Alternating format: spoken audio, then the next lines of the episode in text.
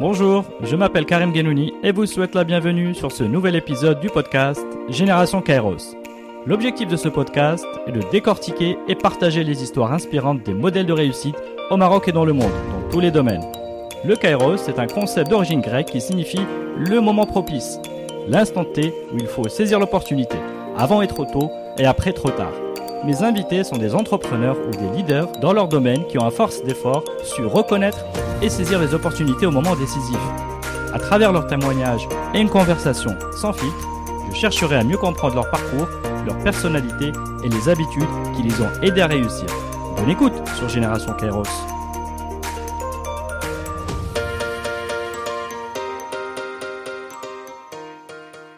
Bonjour à tous. Aujourd'hui, j'ai le grand honneur et le grand plaisir d'avoir comme invité Fatem Zara Bonjour Fatem Zara. Bonjour Karim.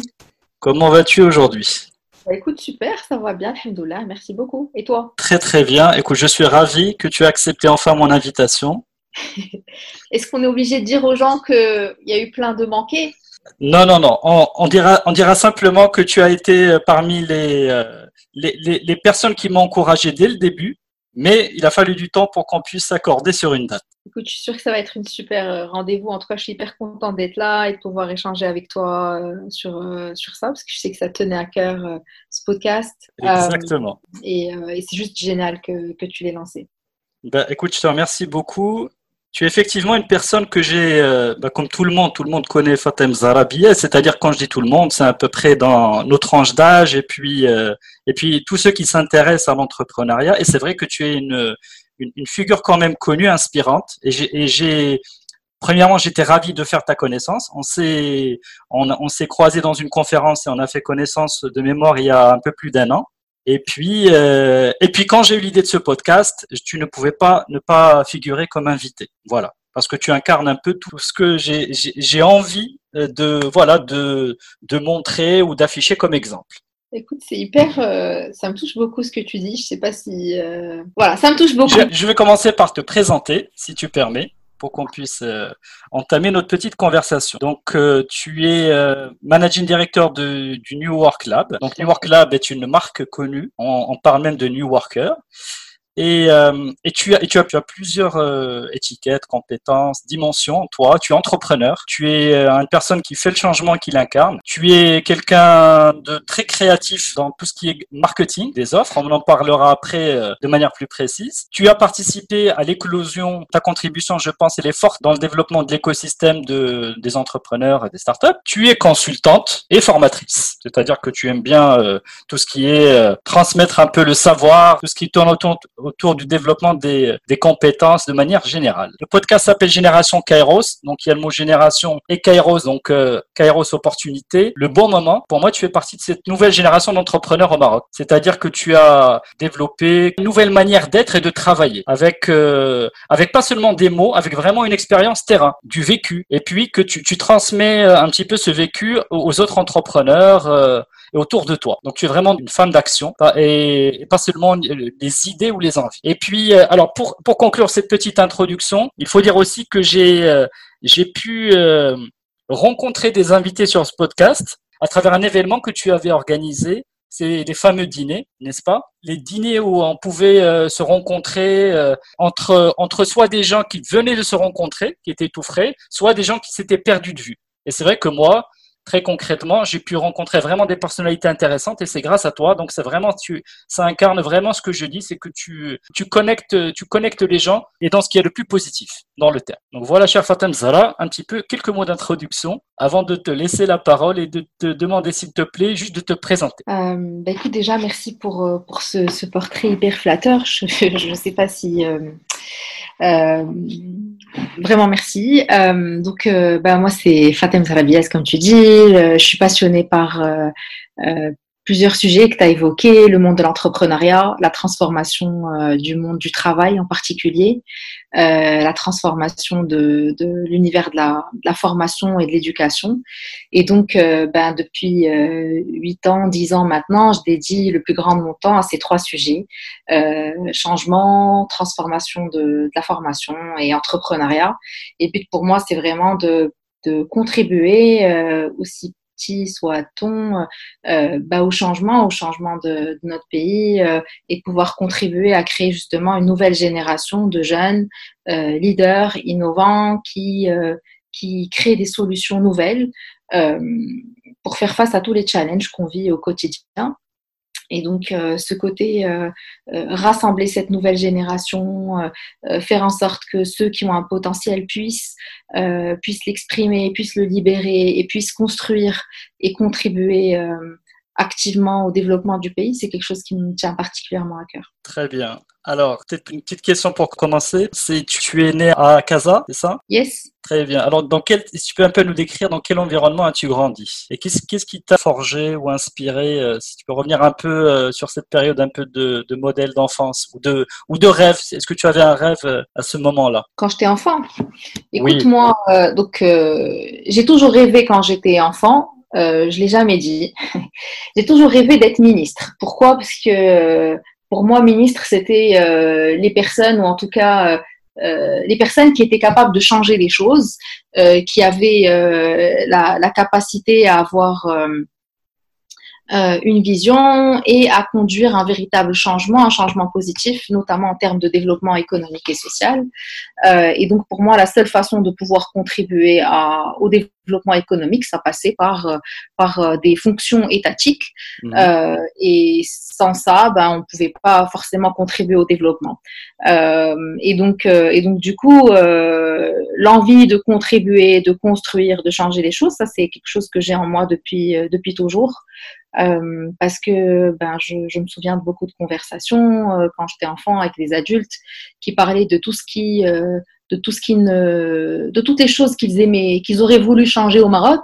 Et la conclusion, c'était toujours, euh, ben concrètement, nous on peut rien changer, c'est à l'État de faire. Mmh. Et moi, je comprenais pas pourquoi c'est toujours aux autres de faire et à quel moment est-ce que j'allais pouvoir devenir les autres. Et cette pensée m'a beaucoup drivé euh, mhm. puisque les premières études que moi j'ai tenu absolument à faire euh, euh, un bac éco et à poursuivre mes études en économie puisque je voulais comprendre ben, les dimensions macroéconomiques, qu'est-ce qui fait le développement d'un pays, quels sont les grandes les grands éléments qui vont, qui vont déterminer le développement économique. Euh, et en ça, je m'étais beaucoup régalée pendant 4-5 ans à faire de l'économie avant de rentrer en école de commerce. D'accord. Et cette, et cette fibre entrepreneuriale, est-ce qu'elle était euh, dans ton, un peu dans ton, elle avait son origine dans ton contexte familial? Que, que faisaient par exemple tes parents euh, Parle-nous un peu juste de tout ça. Moi, j'ai jamais, j'ai pas du tout grandi dans un contexte entrepreneurial. J'ai jamais imaginé être entrepreneur. Euh, j'ai quasiment pas d'amis. J'avais pas d'amis entrepreneurs, donc je viens pas du tout d'une famille d'entrepreneurs, plutôt des fonctionnaires. Donc euh, moi, j'ai grandi avec l'idée de, de, bah, de rejoindre une entreprise ou, ou la fonction publique.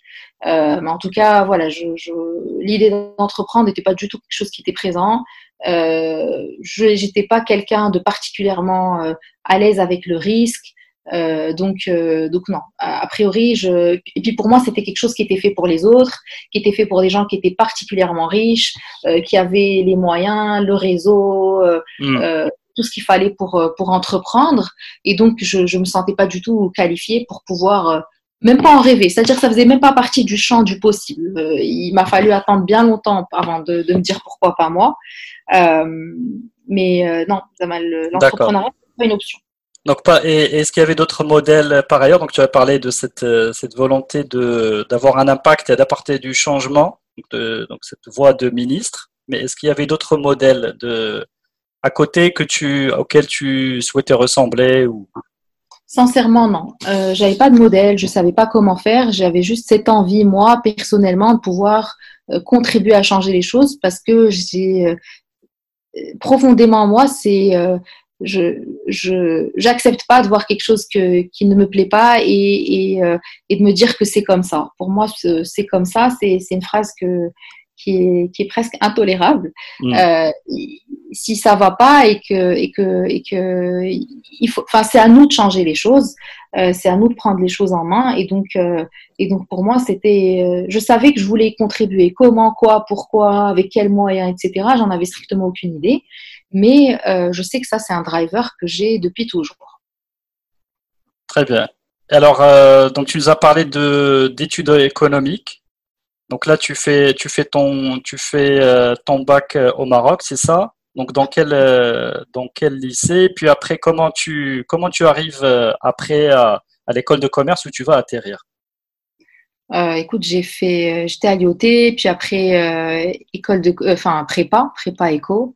Euh, et j'ai fait prépa éco juste parce que moi je voulais faire de l'économie en fait et que j'étais passionnée par l'éco. euh, et surtout j'avais aucune idée de ce que j'allais faire par la suite. Euh, on m'avait dit que la, bonne voie à suivre c'était de faire prépa puis école de commerce pour un jour travailler en entreprise. Donc voilà, j'ai fait ma prépa.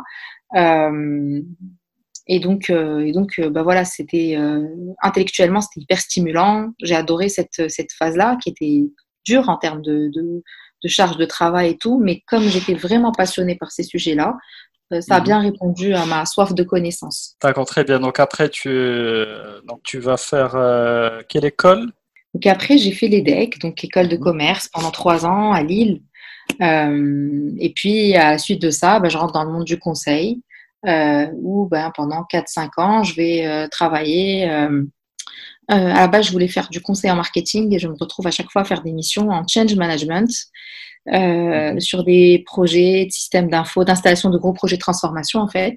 Mhm. Euh, et donc, c'est une période intéressante parce que ben, les cabinets de conseil sont, sont une vraie école de formation pour apprendre des méthodologies qui sont... en fait, c'est une vraie école de professionnalisation Mhm. Euh, avec euh, des gens qui sont euh, bah, autour de vous pour vous aider, pour vous accompagner. Il y a, en tout cas, les, personnes avec lesquelles j'ai travaillé étaient toujours de bonne volonté, prêtes à aider. Donc, l'esprit, l'esprit du cabinet me, me, plaisait. En revanche, les missions n'avaient aucun sens pour moi.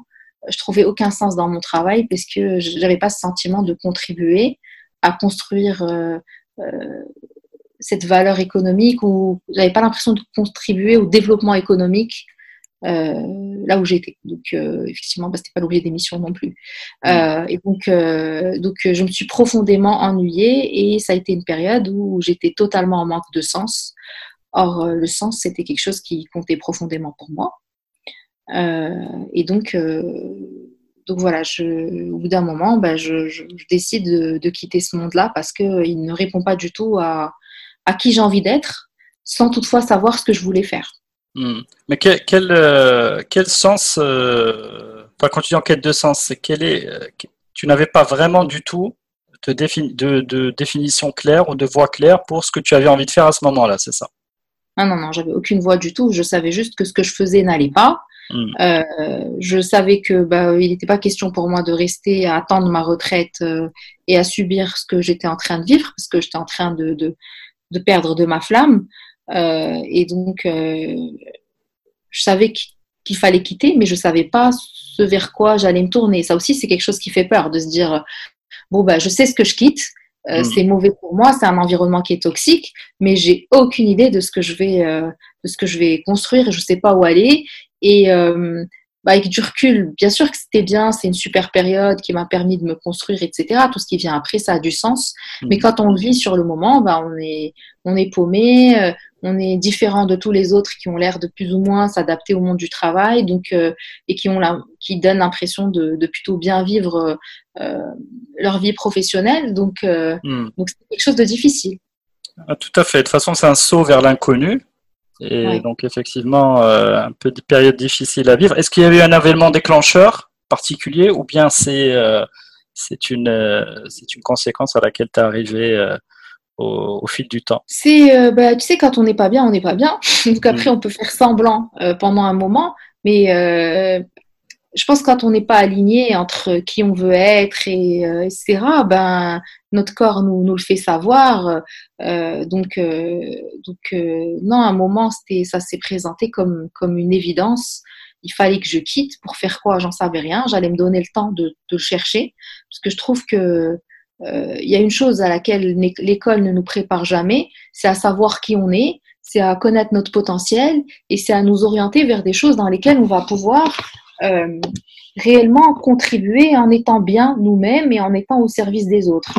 Et donc, moi, personne m'avait appris à faire ça. Et donc, bah, j'avais décidé de, de prendre le temps de me connaître, de savoir qui j'étais et de trouver quelque chose dans lequel j'allais pouvoir euh, être bien. Parce que, bon, mine de rien, le travail, on y passe quand même un certain nombre d'heures dans, dans, dans, la journée, dans notre vie. Bien sûr. Euh, et donc, euh, je je, comprends, je comprenais pas cette notion de ma vie démarre après mon travail ou démarre. il me restait plus beaucoup de temps, en fait, pour, pour être bien.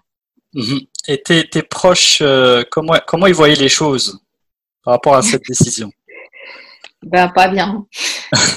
pas bien parce que bon ben c'était il y a déjà plus de 10 ans, hein. donc euh, même maintenant ça serait bizarre, mais euh, il y a 10 ans c'était encore plus fou. Euh, et donc du coup c'est pas évident de justifier pourquoi on laisse tout tomber mm. alors que a priori on a tout ce que tout le monde a toujours espéré. Enfin, comment tu justifies que tu t'es plutôt bien payé, euh, t'es es plutôt bien installé, euh, t'as pas de problème, euh, globalement à la surface tout est plutôt bien, mais voilà, tu arrêtes tout ça pour, pour l'inconnu total. Donc, ben, ah, c'est pas évident. Mais oui. j'ai eu beaucoup de chance d'avoir des parents qui, qui m'ont toujours épaulé, même dans les moments qui pouvaient leur sembler être de la pure folie. ils ont toujours été là pour moi et, et, et pour moi, au fond de moi, il y a aussi une dimension euh, religieuse qui est importante, euh, qu'à cette fois que, euh, qui était là, de me dire je ne sais pas ce que je veux, mais je me dois de chercher qui je suis. Et, de trouver ma paix. Et, et, et donc, du coup, voilà. Non mais bravo parce qu'il a fallu, euh, il a fallu une bonne, une, énorme dose de courage pour euh, pour faire ce pas-là et puis ce pas-là explique, va expliquer beaucoup de choses euh, derrière parce qu'en général le premier pas donc c'est le plus compliqué à faire, c'est le plus dangereux à faire, mais c'est lui qui nous qui te met dans un autre chemin qui te fait conduire là où tu finalement tu te sens mieux. Alors maintenant que tu as que tu as pris cette décision de donc de quitter le conseil, qu'est-ce que tu vers quel voyage initiatique vas-tu aller Euh, écoute, euh, j'ai fait depuis plusieurs voyages dans ma vie. Et donc euh, là, j'allais démarrer mon premier voyage, parce que je conçois la vie comme une série de voyages et d'aventures et d'expériences. et je considère que c'est un peu le début de ma vraie vie. donc c'est le moment où j'ai décidé de me choisir moi et de pouvoir prendre le temps de savoir qui j'étais. Donc, euh, pendant que j'étais dans le cabinet de conseil, j'avais rencontré des personnes qui avaient fait un tour du monde et ça m'avait beaucoup fasciné. Cette idée de, de, de, partir, découvrir le monde, c'est pas une idée à laquelle j'avais pensé, mais c'est une idée qui a commencé à m'intéresser, à m'obséder à devenir euh, une espèce d'évidence pour moi. Euh, pourquoi? Parce que bah, c'était des gens qui étaient comme moi, qui avaient fait un voyage et qui étaient revenus transformés de ce voyage et ils me donnaient l'impression d'avoir trouvé leur voie à la suite de ce voyage. Et donc, euh, euh, j'ai commencé un peu à m'intéresser à l'univers des voyages, des tours du monde, des communautés. Donc, c'est des vraies communautés qui existent un peu partout dans le mhm. monde. ça m'a introduit d'ailleurs à la notion de communauté, qui est fondamentale après dans le reste de tout, tout ce que je construis. et donc, j'ai été fascinée de rencontrer pour la première fois des gens comme moi, euh, qui avaient envie d'autre chose, qui étaient prêts à, qui avaient le courage de, de, sauter ce pas, mhm. euh, et qui étaient tous en recherche d'eux-mêmes quelque part. Euh, et donc, c'est vrai qu'il y, a, qu'il y, a, qu'il y a en général dans les jeunesses, on va dire internationales, il y a une première vague de, de découverte du monde au travers du voyage juste après le, la terminale ou on des années sabbatiques, qui ont pris un ou deux ans sabbatiques. Et il y en a, la deuxième vague, c'est celle qui, qui, est un peu comme toi, qui a fini ses études et puis qui a soit démarré un peu le, le travail, soit qui s'arrête pour pouvoir euh, vraiment euh, faire, voilà, euh, avoir cette occasion de partir pour, pour découvrir, se découvrir et découvrir le monde. Clairement, clairement. C'est vrai que tu as ces deux, au moins deux populations. Tu as celle des étudiants et puis tu as celle des gens qui ont globalement travaillé. 3, 4 ans, 5 ans, euh, jusqu'à 10 ans, et qui se disent, bon, bah, il est temps de, pour moi, trouver une autre voie, de chercher ma voie en tout cas. Et donc, euh, c'est fantastique parce que euh, bah, on rencontre des gens du monde entier dans un état d'esprit hyper, hyper sain, hyper constructif. Euh, et où euh, ben, personnellement j'ai appris à me dépasser, euh, j'ai fait énormément de challenges sportifs, de randonnées, j'ai découvert le monde de l'univers de la montagne et donc c'est des choses auxquelles j'aurais jamais pensé, que j'aurais jamais, j'aurais jamais fait en fait avant. Mmh. donc au travers, oui pardon, au travers de cette expérience, c'est quoi qui t'a le plus, qu'est-ce que tu en as retenu et que, qui va te porter euh, juste derrière dans, dans, ta, dans l'étape qui va suivre.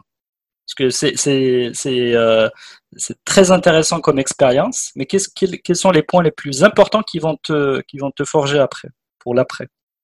Il y a plusieurs choses. C'est la première fois que je prends un risque et au final, je me rends compte que une fois qu'on s'est bien préparé, euh, qu'on a bien pensé les choses, ben, ça vaut le coup de reprendre un risque quand on se prépare pour ça. Mhm. Euh, c'est euh, le fait que euh, cet esprit d'aventure est important pour moi, c'est-à-dire démarrer quelque chose et, et, construire un parcours au fur et à mesure. Ce parcours n'a de valeur que par les personnes qu'on rencontre tout au long de son chemin. Euh, et qu'au final, il n'y a pas de fin à ce chemin en vérité. Il n'y a pas de fin euh, du voyage ou de fin d'entrepreneuriat ou de fin de quoi que ce soit. C'est un voyage, c'est des destinations, c'est on s'arrête, on rencontre des gens qui vont nous forger, qui vont nous apporter des choses. Et puis, ben, on reprend son voyage, on continue. Euh, et donc voilà, c'est cette succession de rencontres que j'ai fait qui était hyper importante. Donc globalement, par la suite, ce qui va marquer, c'est cette notion de communauté, de prise de risque qui vaut le coup, de, de, personnes qui font avec toi le voyage et d'être dans une perspective où tu construis tout le temps, tu avances. Et puis la dernière chose, c'est encore, encore une fois, c'est faire confiance euh, à, à ce qu'on ne, à ce qu'on ne connaît pas, ce qu'on, ce qu'on ne sait pas. Mhm. Parce que je pense qu'une des choses les plus importantes que j'ai développées pendant ce voyage, c'est l'intuition. En fait, l'intuition, c'est, euh, c'est quelque chose de fondamental euh, qu'on nous apprend, enfin que, que l'école et tout, tout ce qu'on fait en fait nous apprend à ignorer. Or, au fond de nous, il y a toujours une petite voix qui nous dit les choses. Et cette voix, on nous a appris à ne pas l'entendre et à rentrer dans les conventions ou à rentrer dans euh, ce qui est à faire. Mhm. Et cette petite voix, c'est nous prévenir de ce qui est bon pour nous, euh, de, de ce qu'on doit faire ou de ce qu'on ne doit pas faire. Euh, des moments où on doit être protégé, on doit se protéger, et des moments où on doit composer. Euh, et donc apprendre à écouter mon intuition avec du recul aujourd'hui, je pense que c'est un des plus grands enseignements euh, que j'ai que j'ai eu de mon voyage. parce que l'intuition, c'est quelque chose qui se développe et avec lequel mm. tu vas composer et construire. et typiquement, dans la suite de mon travail, que ce soit avec la création de New Work Lab, la création de mes programmes euh, euh, relatifs au changement, euh, les programmes pour étudiants, etc. Je me base énormément sur mon intuition parce qu'elle me permet de capter quelque part les, nouveautés qui existent un peu, qui sont dans l'air, mais qui ne sont pas encore concrètement installées. C'est ce qui fait que parfois, ben, je crée un peu avant les gens un certain nombre de choses parce que j'arrive à sentir les signaux faibles, qui existe. Très bien, donc c'est effectivement, euh, tu, tu, tu, as développé cette, cette, cette capacité d'écoute de toi-même ou de confiance en, tes, en ton instinct pour pouvoir, euh, pour pouvoir euh, bah, qui va t'amener à, à, développer les différentes initiatives qui arrivent derrière. Ce, ce voyage-là, il a duré combien de temps, par curiosité? C'était neuf mois. Très bien des galères pendant ce voyage ou pas? Bon, on, a bien vu que tu as avais une succession d'étapes et que tu allais un peu à chaque fois vers l'inconnu, qu'il n'y avait pas vraiment une maîtrise de des différentes étapes et de leur destination. Mais est-ce qu'il y a eu des, des petites galères ou des petites anecdotes euh, marrantes? Il y en a beaucoup. Euh, non, ben écoute, euh, les aventures, ben justement, le voyage, j'ai fait que d'aventures parce que tu vis au jour le jour. Ça aussi, c'est quelque chose d'important que j'ai oublié par la suite.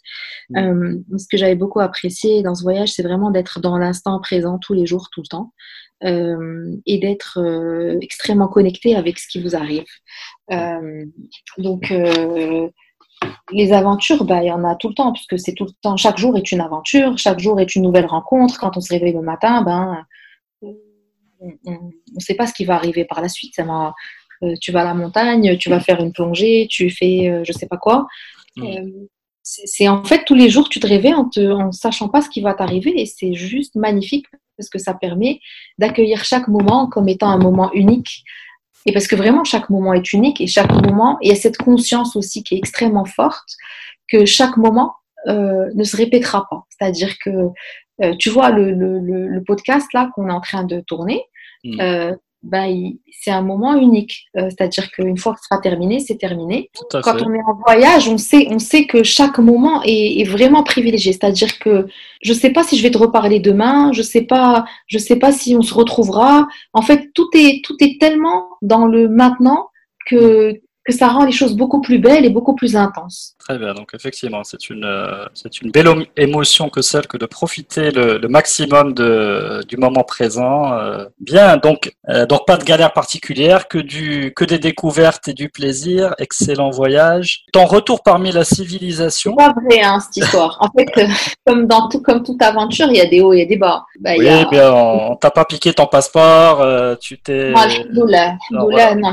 j'ai pas eu de galère particulière. Alhamdoulilah, vraiment. Juste, je souligne que tu es voilà que tu étais une, jeune femme, peut-être voyageant seule. Bon, peut-être que en général on a plus d'appréhension peut-être à le faire euh, dans ce sens-là. Donc euh, donc tout cela pour encourager tout le monde à faire des voyages. Voilà. Parce qu'en général, général, ça se passe bien. Écoute, en général, ça se passe bien. J'en sais rien. Je pense que ayant grandi au Maroc, on a une conscience un peu plus élevée du risque que la moyenne des gens à l'international. Donc, euh, moi, j'en ai vu des, des, des Suisses, des Suédois et Norvégiens euh, se faire voler euh, leur passeport et tous leurs biens parce que bah, ils les laissent, ils s'endorment dans un bus et ils laissent leur sac tranquille. Quoi. Donc, je hmm. pense qu'on a une espèce de conscience qui nous protège, du fait de l'environnement où on a grandi. donc, on n'est pas complètement non plus naïf. Maintenant, ce qui dit, euh, j'aurais jamais cru que je voyagerais seule. Euh, c'était pas pareil. Vraiment, j'étais hyper ouafa. Euh, c'était pas possible de, voyager seule. mais voilà, aussi, ça m'a permis de prendre conscience que on peut faire des choses qu'on pense ne jamais pouvoir faire, en fait. Exactement. Moi, je pense que ces, premiers pas, c'est ils ouvrent après la voie à d'autres à d'autres victoires, d'autres voilà, d'autres conséquences positives qui font que qui font qui font qu'il t'amène là où tu veux. Il faut savoir que quand tu voyages comme ça, euh, j'ai beaucoup parlé de communauté, en fait, tu voyages rarement seul. Je sais que c'est très bizarre pour euh, des gens qui sont jamais partis en voyage. Euh, pour moi, le voyage, c'est différent du tourisme. C'est différent de je pars je pars en vacances. C'est pas les vacances en fait, c'est mm. vraiment un voyage. C'est-à-dire que c'est une notion de voyage initiatique, de découverte de soi, etc. Les gens sont extrêmement ouverts et bienveillants. Ça, c'est vraiment une, quelque chose qui m'a beaucoup marqué. Et donc, euh, j'ai quasiment jamais été seule. C'est-à-dire que dans chaque pays où j'ai débarqué, j'ai rencontré rapidement à mon arrivée, euh, parce que c'est comme ça que c'est fait en fait. Il y a des codes en fait dans le voyage. Euh, il y a des lieux où ben, les auberges, etc. Tu vas, tu rencontres des mm. gens et ben, tu vas passer avec eux deux semaines, trois semaines, un mois, euh, le temps d'un voyage. Et c'est. Euh, euh, on est tous marqués par ce qu'on a vécu, parce qu'on voit des choses qui sont exceptionnelles, que moi je pourrais jamais, j'aurais beau te raconter ça, tu, ne comprendras pas. Enfin, il n'y a mhm. aucun mot pour raconter la beauté d'un paysage ou, ou, un déjeuner devant un glacier ou de, de, de, tu vois des choses tellement belle en termes de nature que euh, c'est indescriptible. Une, une, montée de montagne dans laquelle tu, tu galères et il y a quelqu'un qui t'aide, etc. Donc, c'est des moments hyper privilégiés. Et, euh, et, euh, et, donc, cette notion de. Alhamdoulilah, t'es jamais seul. T'es jamais seul. Exact. C'est l'être humain retrouve des communautés assez facilement et rapidement. Hein. C'est les pour vivre des expériences communes. C'est ça qui, qui, réunit un peu tout le monde. Clairement. Bien, alors donc tu retour à la civilisation.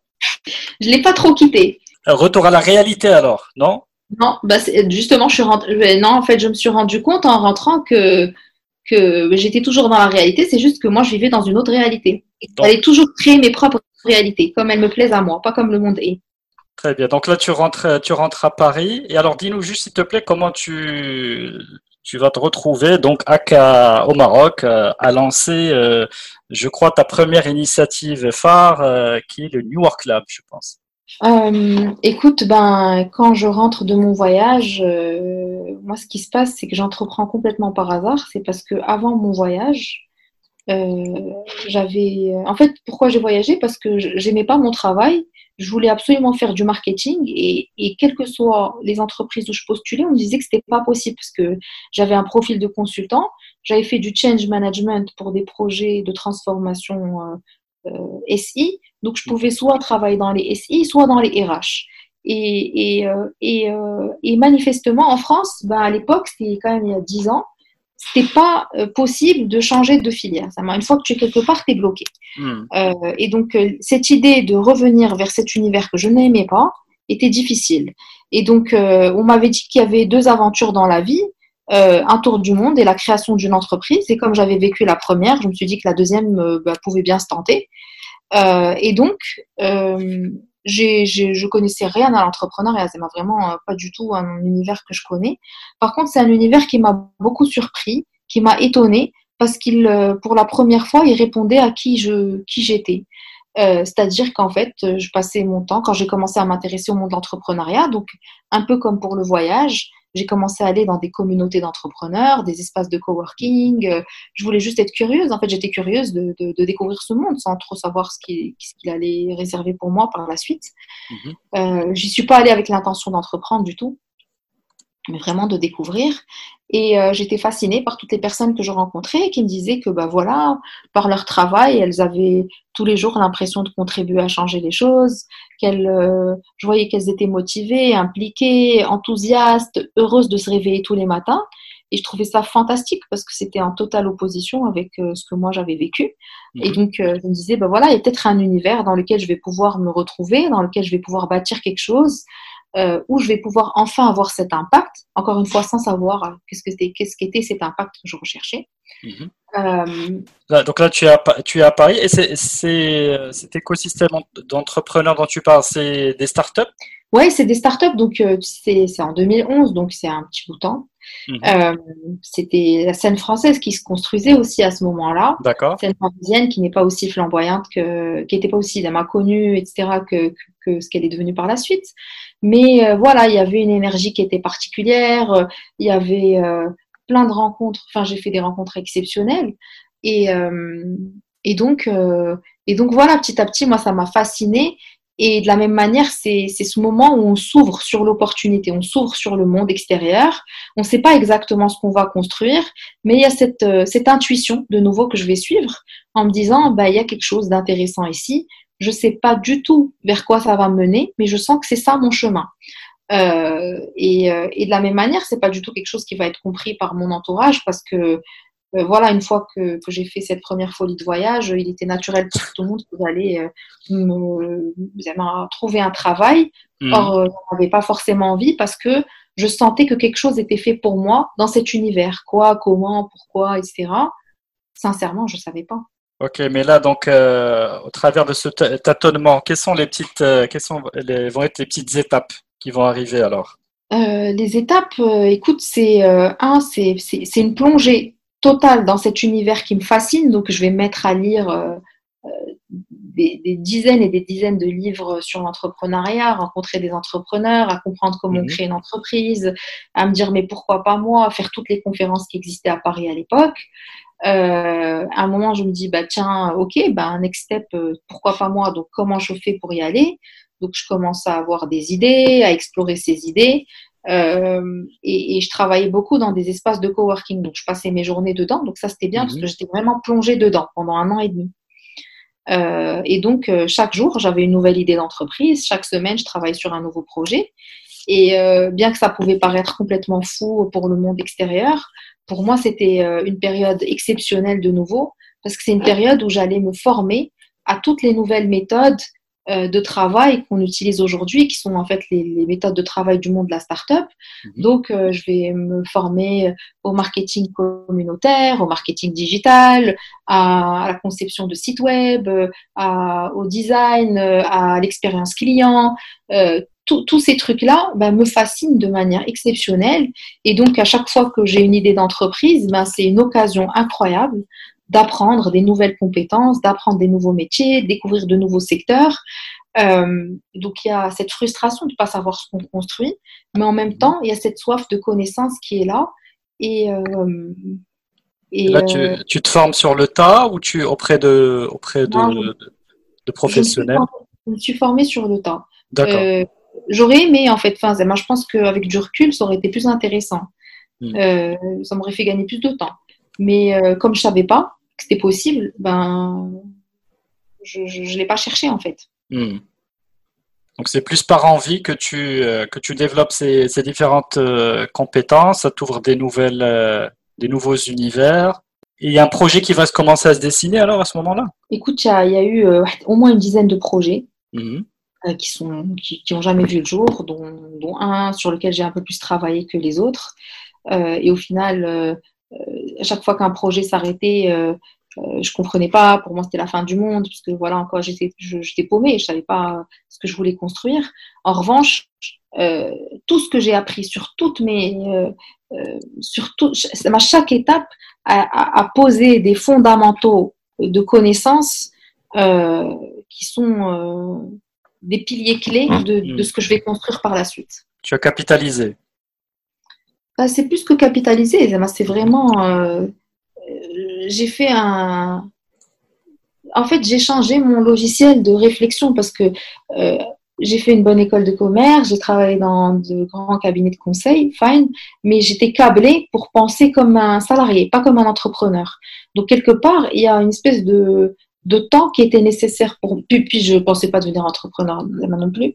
Euh, donc, du coup, il y a un temps qui était nécessaire d'apprendre de nouveaux réflexes, de nouvelles compétences, de nouveaux savoir-faire, hmm. euh, de nouveaux schémas de pensée, euh, apprendre une résilience, accepter le risque, accepter euh, faire, faire face à ses peurs, vivre avec ses peurs, vivre avec ses incohérences. Donc tout ça, c'était des vrais apprentissages. D'accord, donc c'est intéressant. Donc, donc il y avait les compétences, euh, les compétences hands-on euh, dont tu as parlé, le, marketing digital, euh, etc.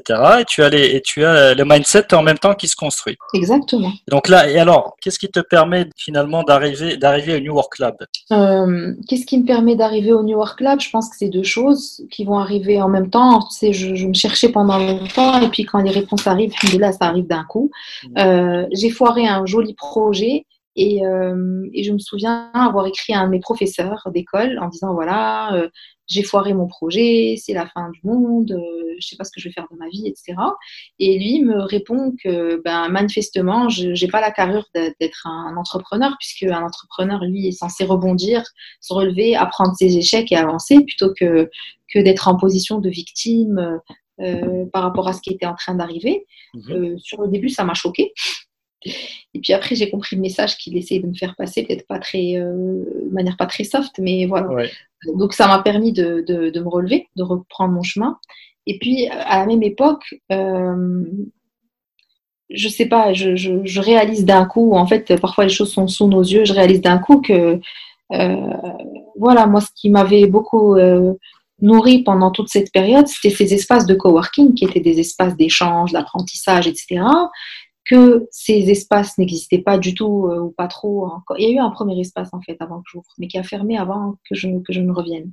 Mhm. Euh, n'existait pas trop, euh, que, que l'entrepreneuriat, bah, ça correspondait à cette envie de, de, de, développement économique, ça correspondait à cette envie de promouvoir une autre façon de travailler, d'autres façons de, de, de, réfléchir, et que ce que moi j'avais aimé, appris, euh, qui m'avait enchanté pendant toute cette aventure où j'étais en train de construire en tant qu'entrepreneur, c'était euh, c'était que ben c'était cette envie de partager ce mindset. C'était cette envie de partager ces nouvelles compétences. C'était cette envie de partager ces nouvelles façons de voir le monde. C'était cette envie de faire connaître ces startups qui changeaient les choses, etc. Parce que pour moi, c'était fascinant je voyais que le monde était en train de changer, mais j'avais pas l'impression que tout le monde en avait conscience. Euh, et quelque part, ça aussi, ça a beaucoup animé euh, mon envie de construire New Work Lab, et ça s'appelle New Work Lab parce que il y a ce côté lab, c'est-à-dire expérimental, expérience, construire, etc., qui correspond à qui j'étais. Et New Work, c'est-à-dire que le monde du travail a changé. Alors, je sais que c'est à la mode aujourd'hui, en plein confinement et tout, c'est bien, digital, etc. Mm. Mais euh, New Work, c'est vraiment ça. C'est le monde du travail a changé est-ce que vous êtes au courant?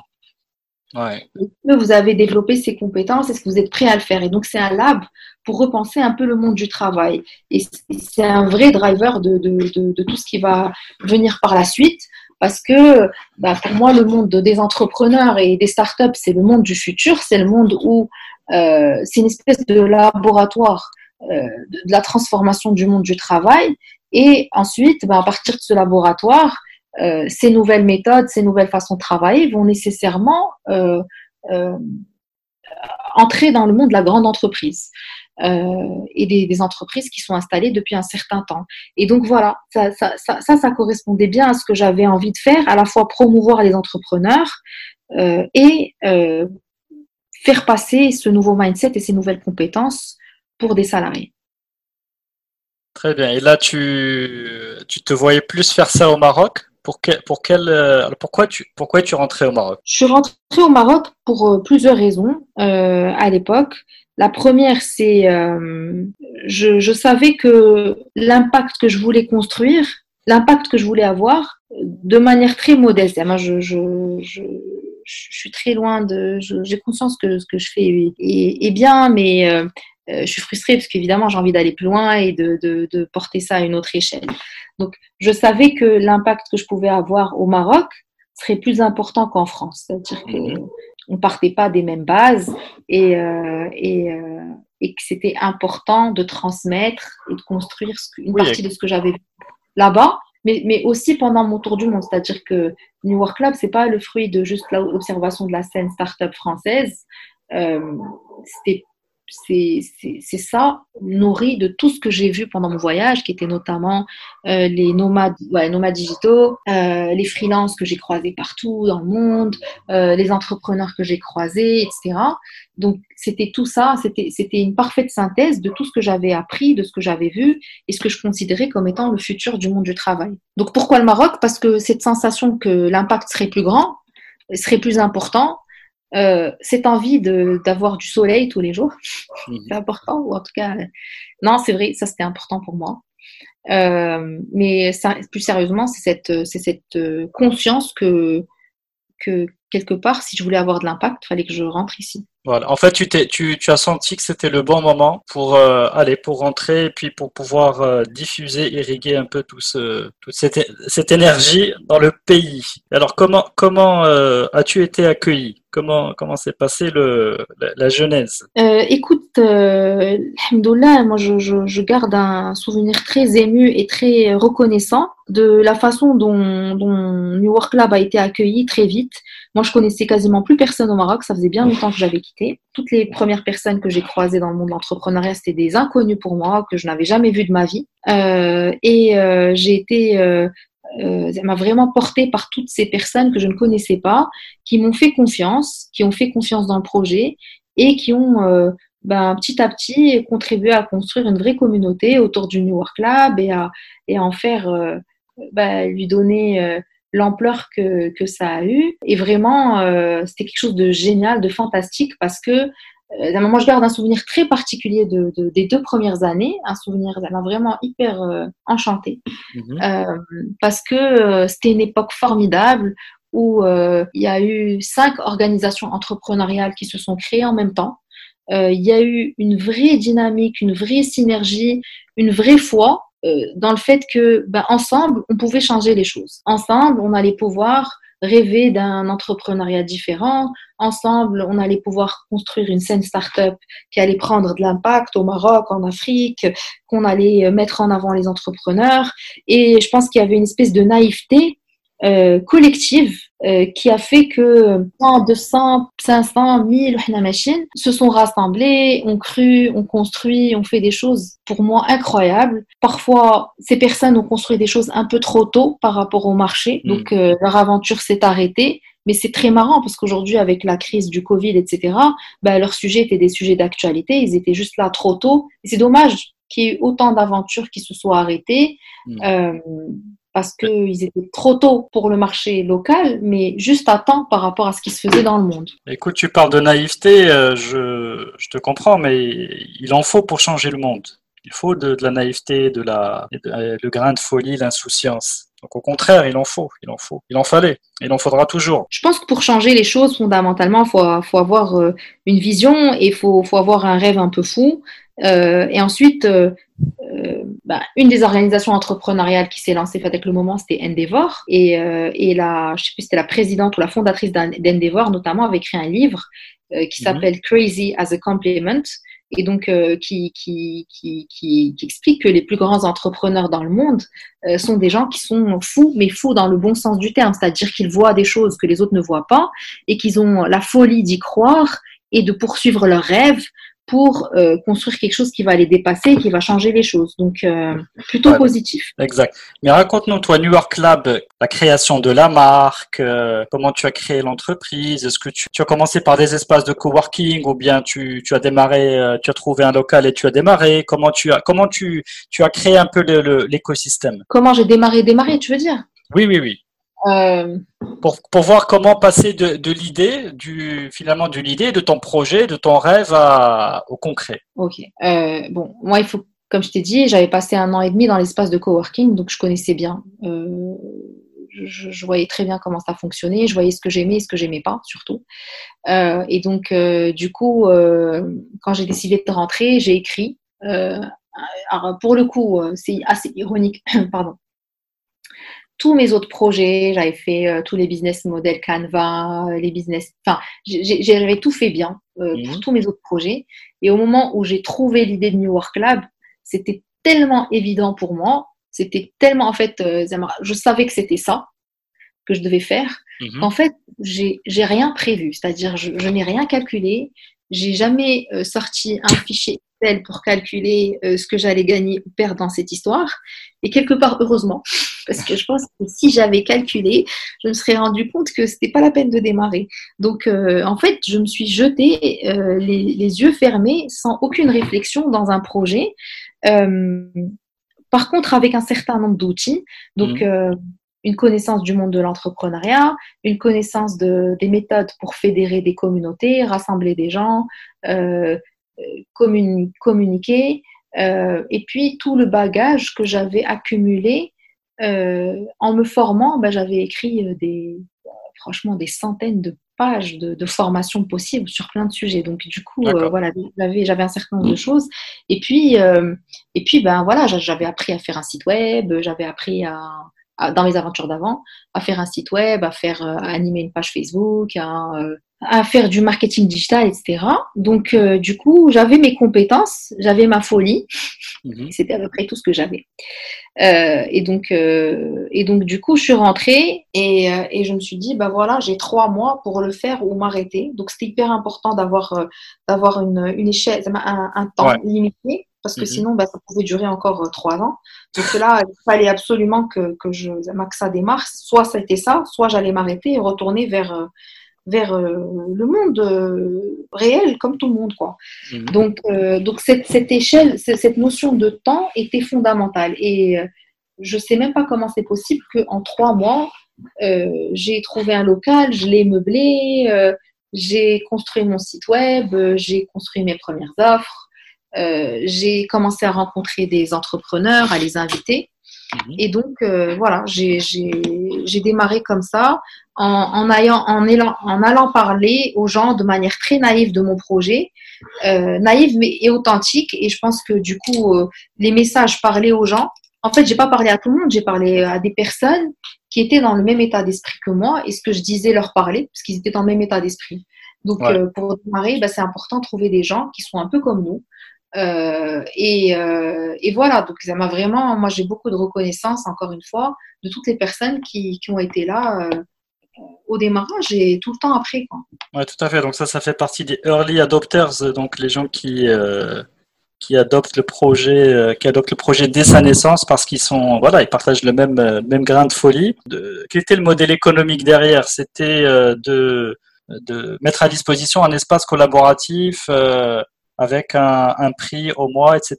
Écoute, moi, à la base, New Work Lab, il était toujours construit pour euh, ce que je t'ai dit au début. Je savais pas dans quel sens j'allais démarrer, mais je savais qu'il y avait une partie entrepreneur.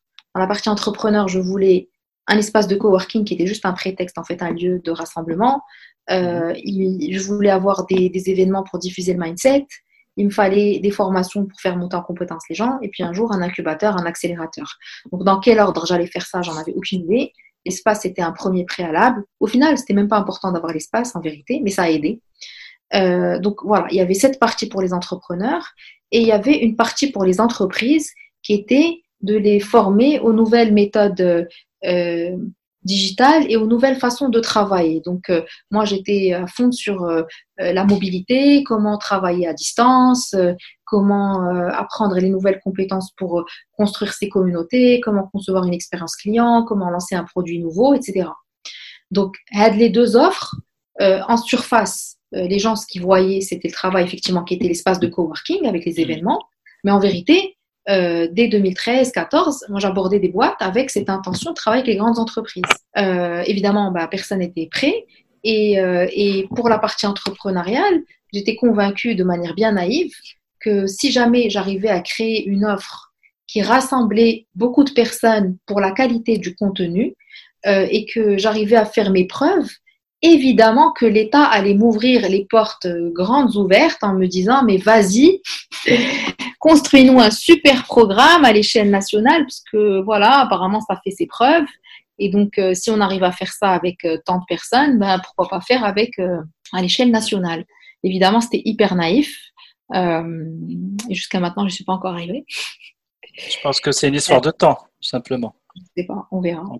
Euh, donc, euh, donc, euh, donc, du coup, voilà. Donc, il y a, y a, en tout cas, il y a cette envie sur la partie entrepreneuriale. Moi, ce, qui est, ce que j'y ai trouvé et qui m'a nourri pendant très très longtemps, c'était cette histoire de communauté, d'être au service d'eux, être au service des entrepreneurs. Alors évidemment, j'avais pas, j'avais pas de moyens, je finançais tout de ma poche, donc pas grand chose. et donc, bah, j'ai construit ce que je pouvais avec les moyens que j'avais. Donc, c'était comment permettre euh, de donner de la visibilité aux entrepreneurs, comment arriver à les mettre en avant dans la presse, comment faire en sorte que les grandes entreprises s'intéressent au monde de l'entrepreneuriat. On a énormément de salariés euh, qui sont venus au New York là pour découvrir l'entrepreneuriat, qui ont mm. par la suite lancé des programmes d'open innovation en interne dans leur entreprise, qui ont acheté des services de start-up.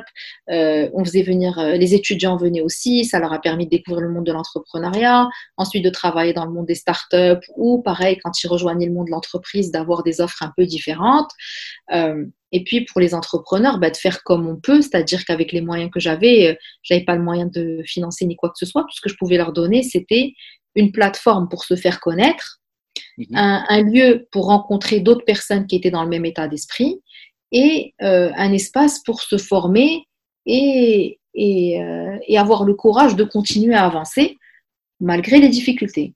Donc, c'était ça un peu l'état d'esprit euh, avec lequel j'ai démarré et qui a porté euh, le suite du travail euh, qu'on a fait avec les entrepreneurs. Ok, donc là tu, tu, pars avec une belle énergie et un petit peu, je dirais, tout azimut, c'est-à-dire à la fois envers les entrepreneurs et les grandes entreprises pour créer ces, les, conditions pour commencer à construire une vraie, donc, une vraie communauté, des vrais espaces d'échange et d'innovation. Le Pitch Lab, c'est une, simplement, c'est une autre déclinaison de, de, de, cette offre-là ou c'est quelque chose qui va venir en plus? Écoute, sur toute la partie entrepreneuriale comme salariale, en fait, dans tout ce que je construis, je construis principalement ce qui me manque.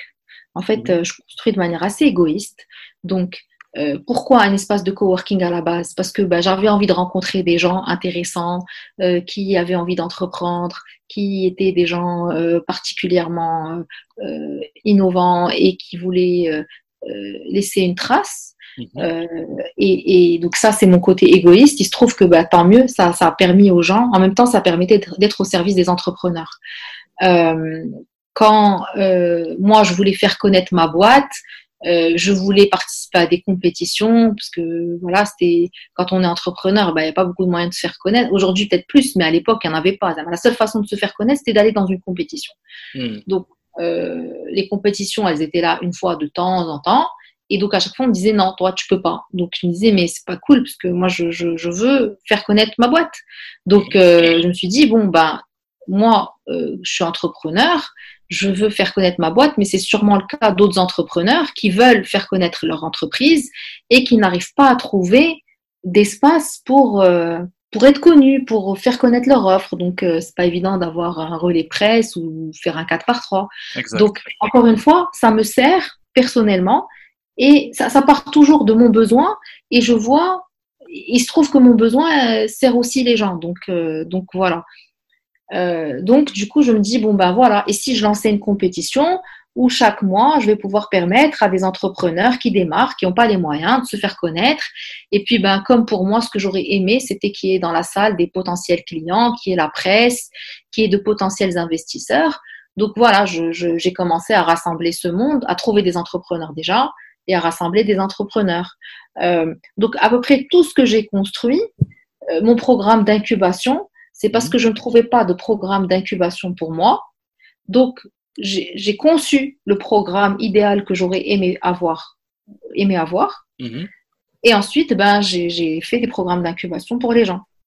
Donc, euh, moi, j'ai pas eu la chance d'avoir euh, l'incubation. J'ai pas eu la chance de pouvoir euh, pitcher jusqu'à mhm. aujourd'hui. Tu n'as pas eu la, la, chance d'avoir déjà pitché, ce qui est marrant parce que tu as, tu as organisé des centaines de pitchs. Ce que je veux dire, c'est que du coup, j'ai pitché ma boîte à chaque fois que je montais sur scène, mais, mais j'ai jamais, enfin, j'ai jamais participé à une compétition, alors qu'à l'époque, ça paraissait euh, euh, le truc, tu vois. D'accord. Parce que rappelle-toi qu'on est en 2013. Donc, quand, tu dis, quand tu dis le truc, c'est au Maroc ou à l'international? Bah, Partout dans le monde à l'époque. Partout dans le monde, partout dans le monde, il y a des compétitions, c'est prestigieux pourquoi? Parce qu'il n'y a pas d'autre moyen de se faire connaître, en fait.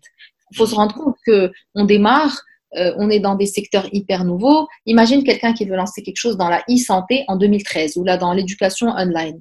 Euh, sincèrement, qui va aller il, prêche dans le désert. Pratiquement. Il prêche dans le désert, vraiment. Il va aller toquer aux portes de qui ou mm. euh, la presse en parle à peine de ce sujet temps en temps. Où est-ce que tu veux qu'il aille au final pour se faire connaître? Il n'y a pas d'endroit.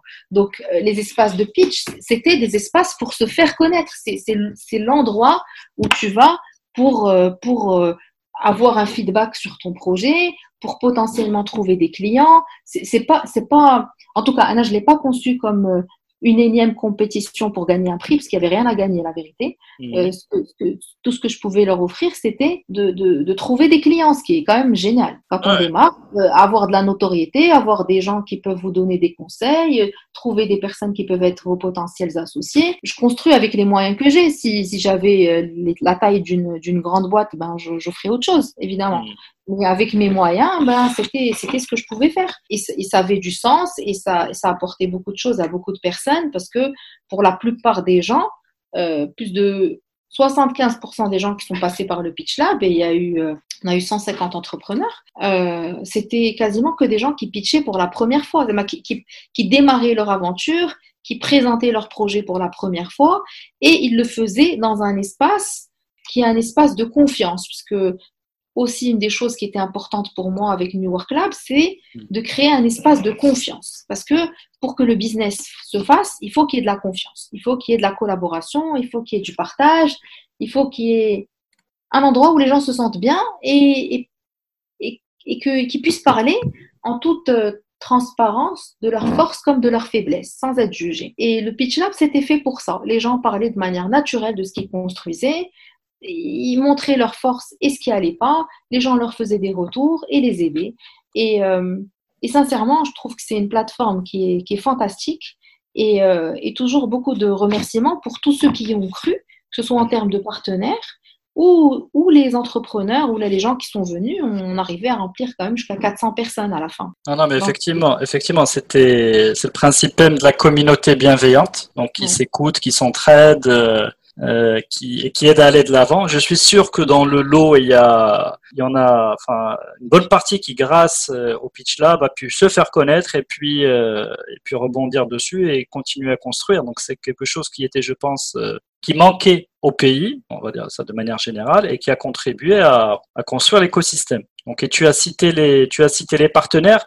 Donc là, en, deux mots, quel était leur, quel était le, le, rôle? Donc là, tu parles des partenaires institutionnels, c'est ça? Entreprise ou institutionnelle.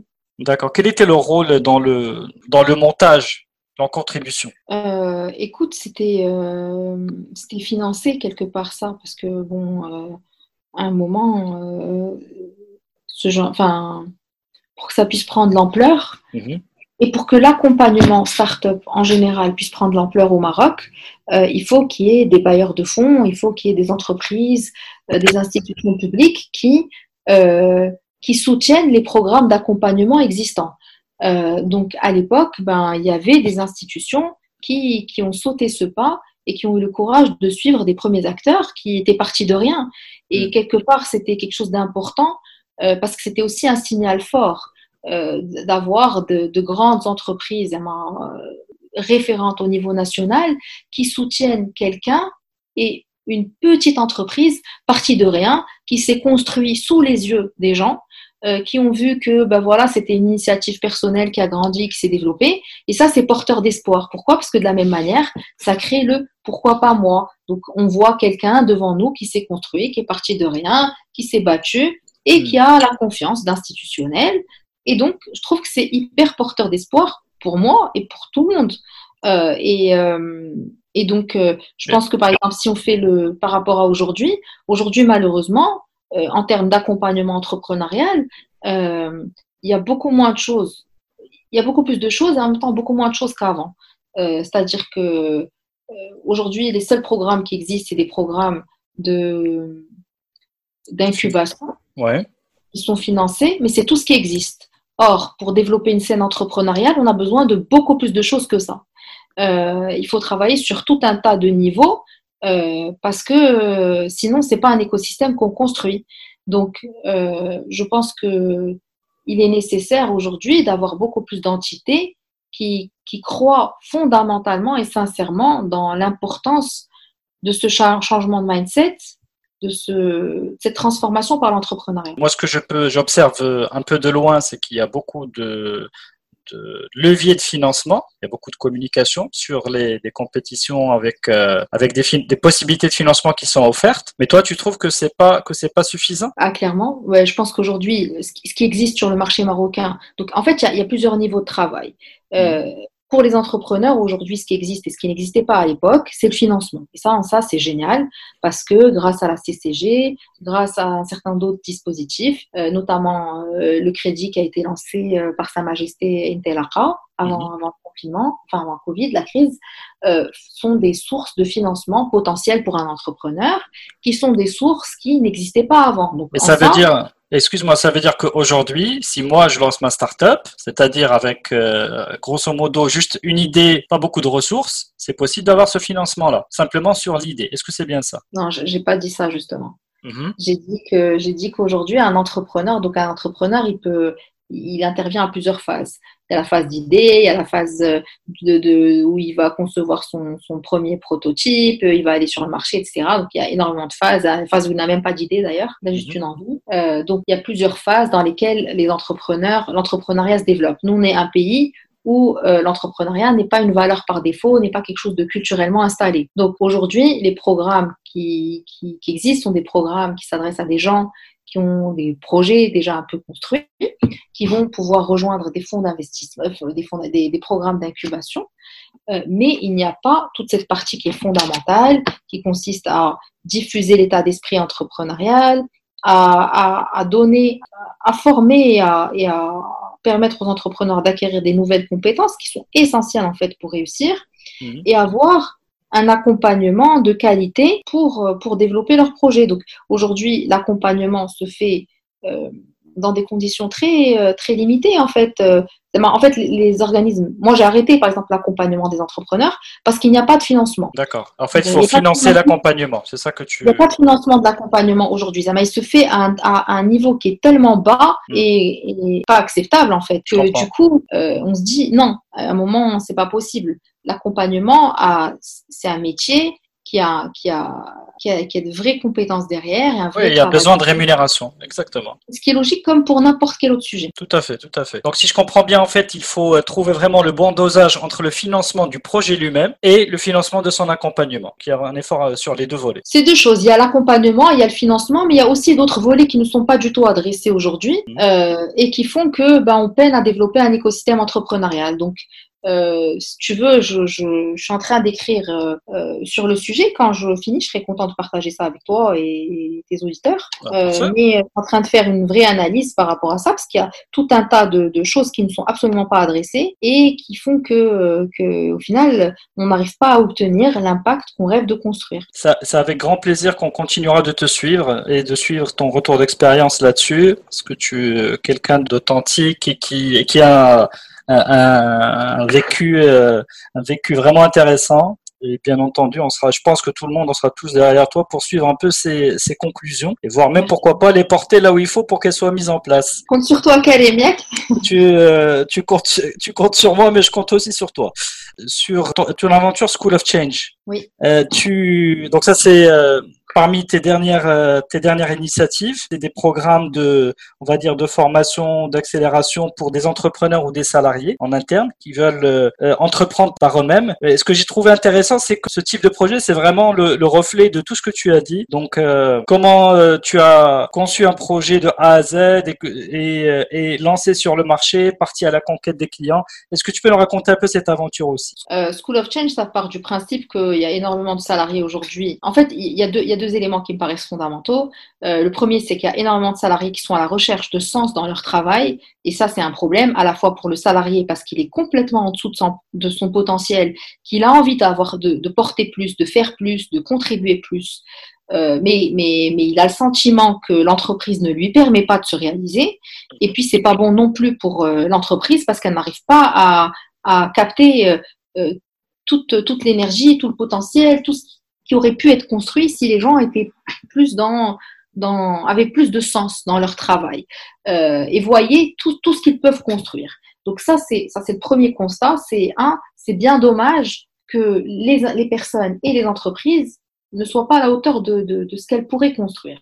Et la deuxième chose qui est importante, c'est que aujourd'hui, dans les entreprises, on a besoin d'avoir des acteurs du changement, des gens qui sont capables de porter des sujets nouveaux, différents, et il faut leur donner les outils de pouvoir le faire. Donc, il y a des gens qui cherchent du sens et on va pouvoir leur apporter et ils vont pouvoir euh, continuer leur aventure en interne euh, en trouvant leur voie quelque part. Mais il y en a d'autres aujourd'hui qui ont envie de porter des nouveaux sujets, qui ont envie d'être des acteurs du changement en interne, qui ont envie de fédérer des gens autour d'une cause, etc. et qui n'ont pas les moyens euh, ou le background, ou les compétences, ou je sais pas quoi, ou la latitude interne pour pouvoir le faire. Et donc School of Change en entreprise vient répondre à ça.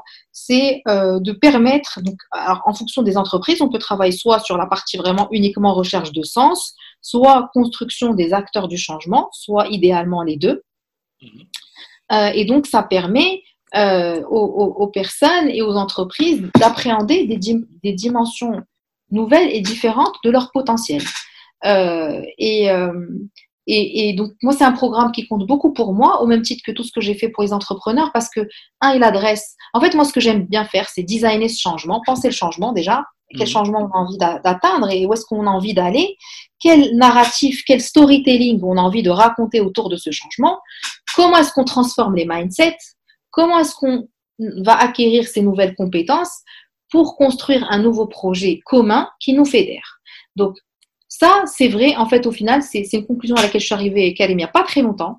Euh, finalement, ça, que je le fasse pour des entrepreneurs, pour des salariés, pour des programmes d'employabilité, pour des programmes euh, de, je sais pas quoi, d'éducation, de formation, c'est toujours la même constante.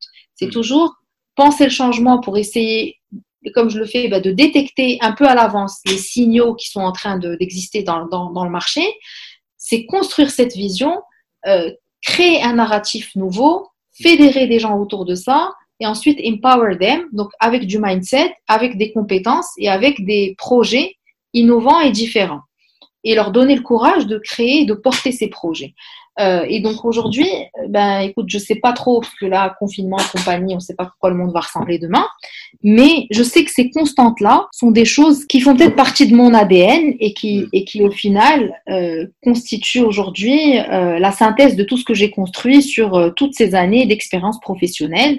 Et donc au final, peu importe que ce soit l'employabilité ou l'entrepreneuriat ou euh, les compétences internes en entreprise ou l'innovation, on est toujours autour de cette notion de change et design change et préparer le changement pour le futur. Très bien, ben, effectivement, je trouve que ça rejoint, ça rejoint très bien en fait le fil conducteur un peu de tout, euh, de tout ton parcours. Et une, une, une, dernière question, tu nous as parlé de ton rêve de ministre. Est-ce que tu as, disons, là. en, en, ce moment-là, quel serait ton rêve pour les dix prochaines années? Écoute, c'est une excellente question. Euh, il se trouve que mes rêves, j'en parle pas avant qu'ils soient construits. Comme ça, je me dis, j'ai réalisé mon rêve.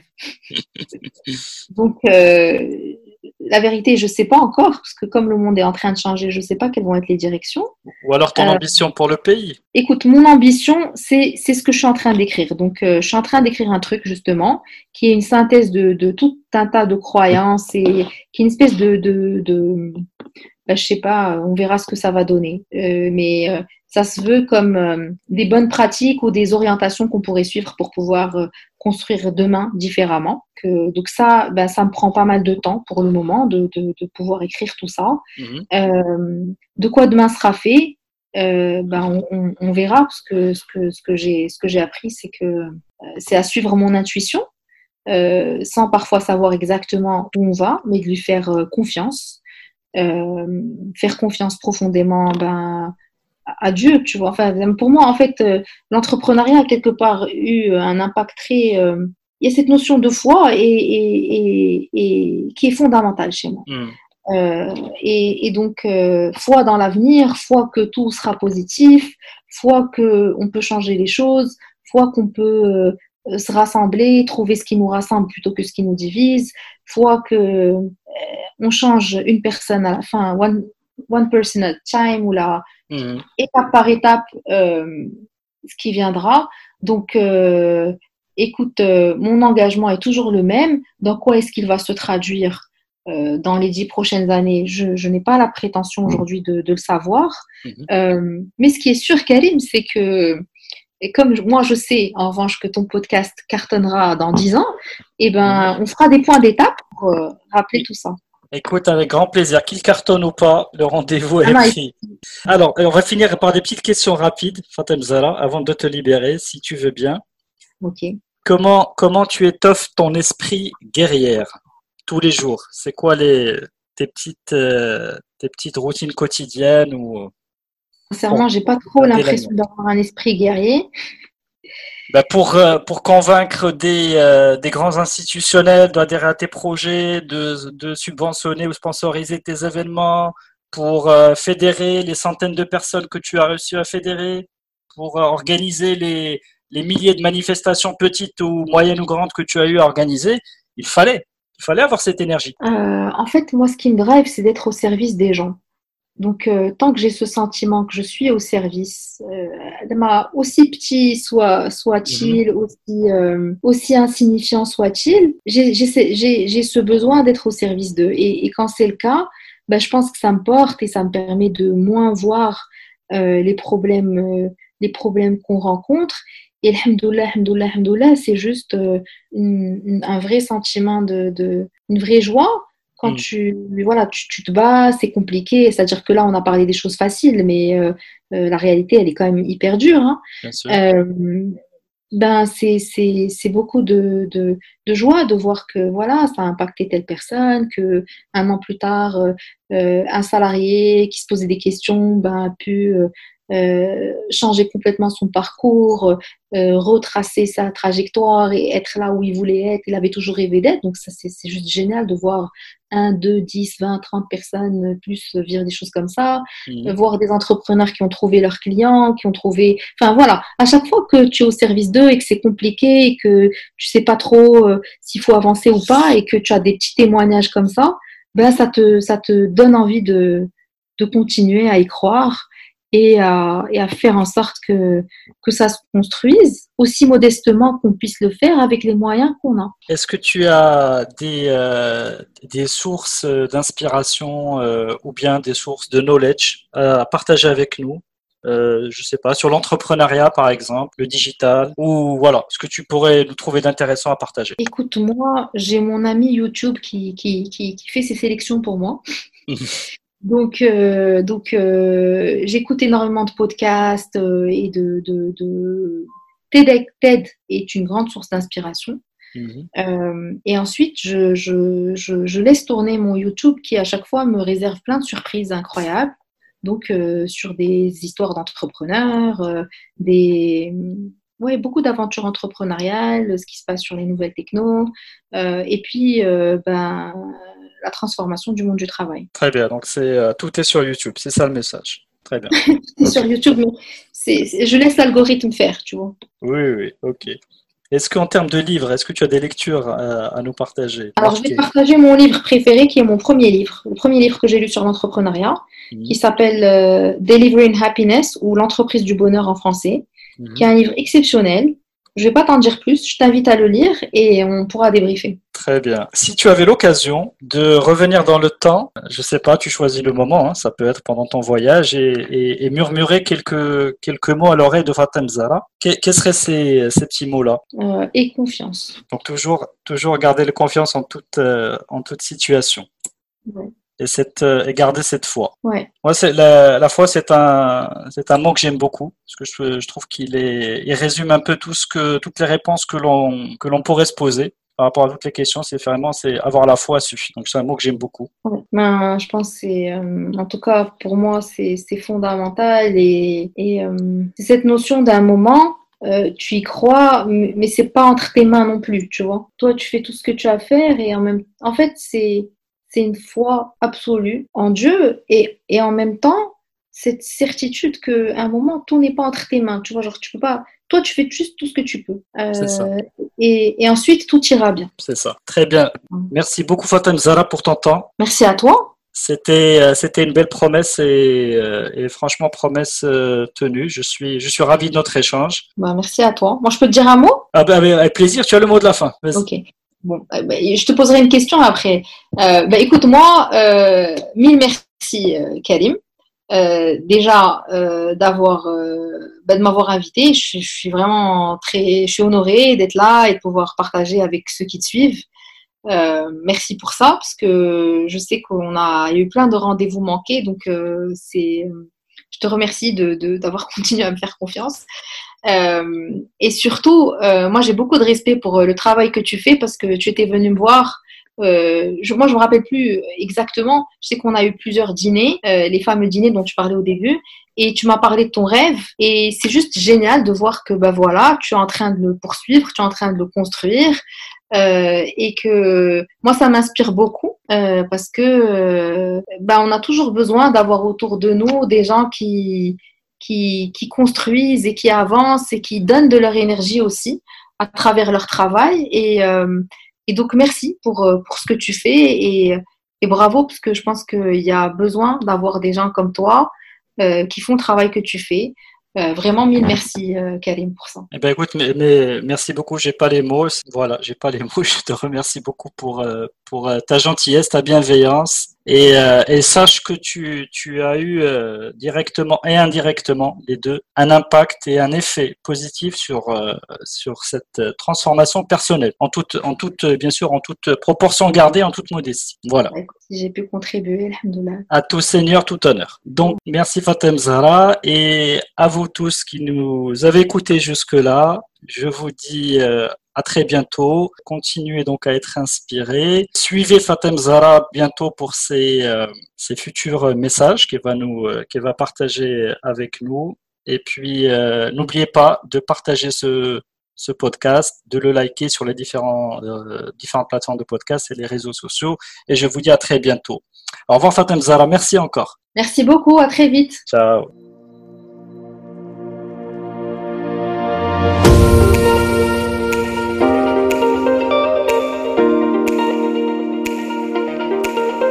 d'avoir suivi cet épisode de Génération Kairos. N'hésitez pas à vous abonner, à le noter et en parler autour de vous. L'habillage musical est issu de Ixon et s'appelle New Day. Ciao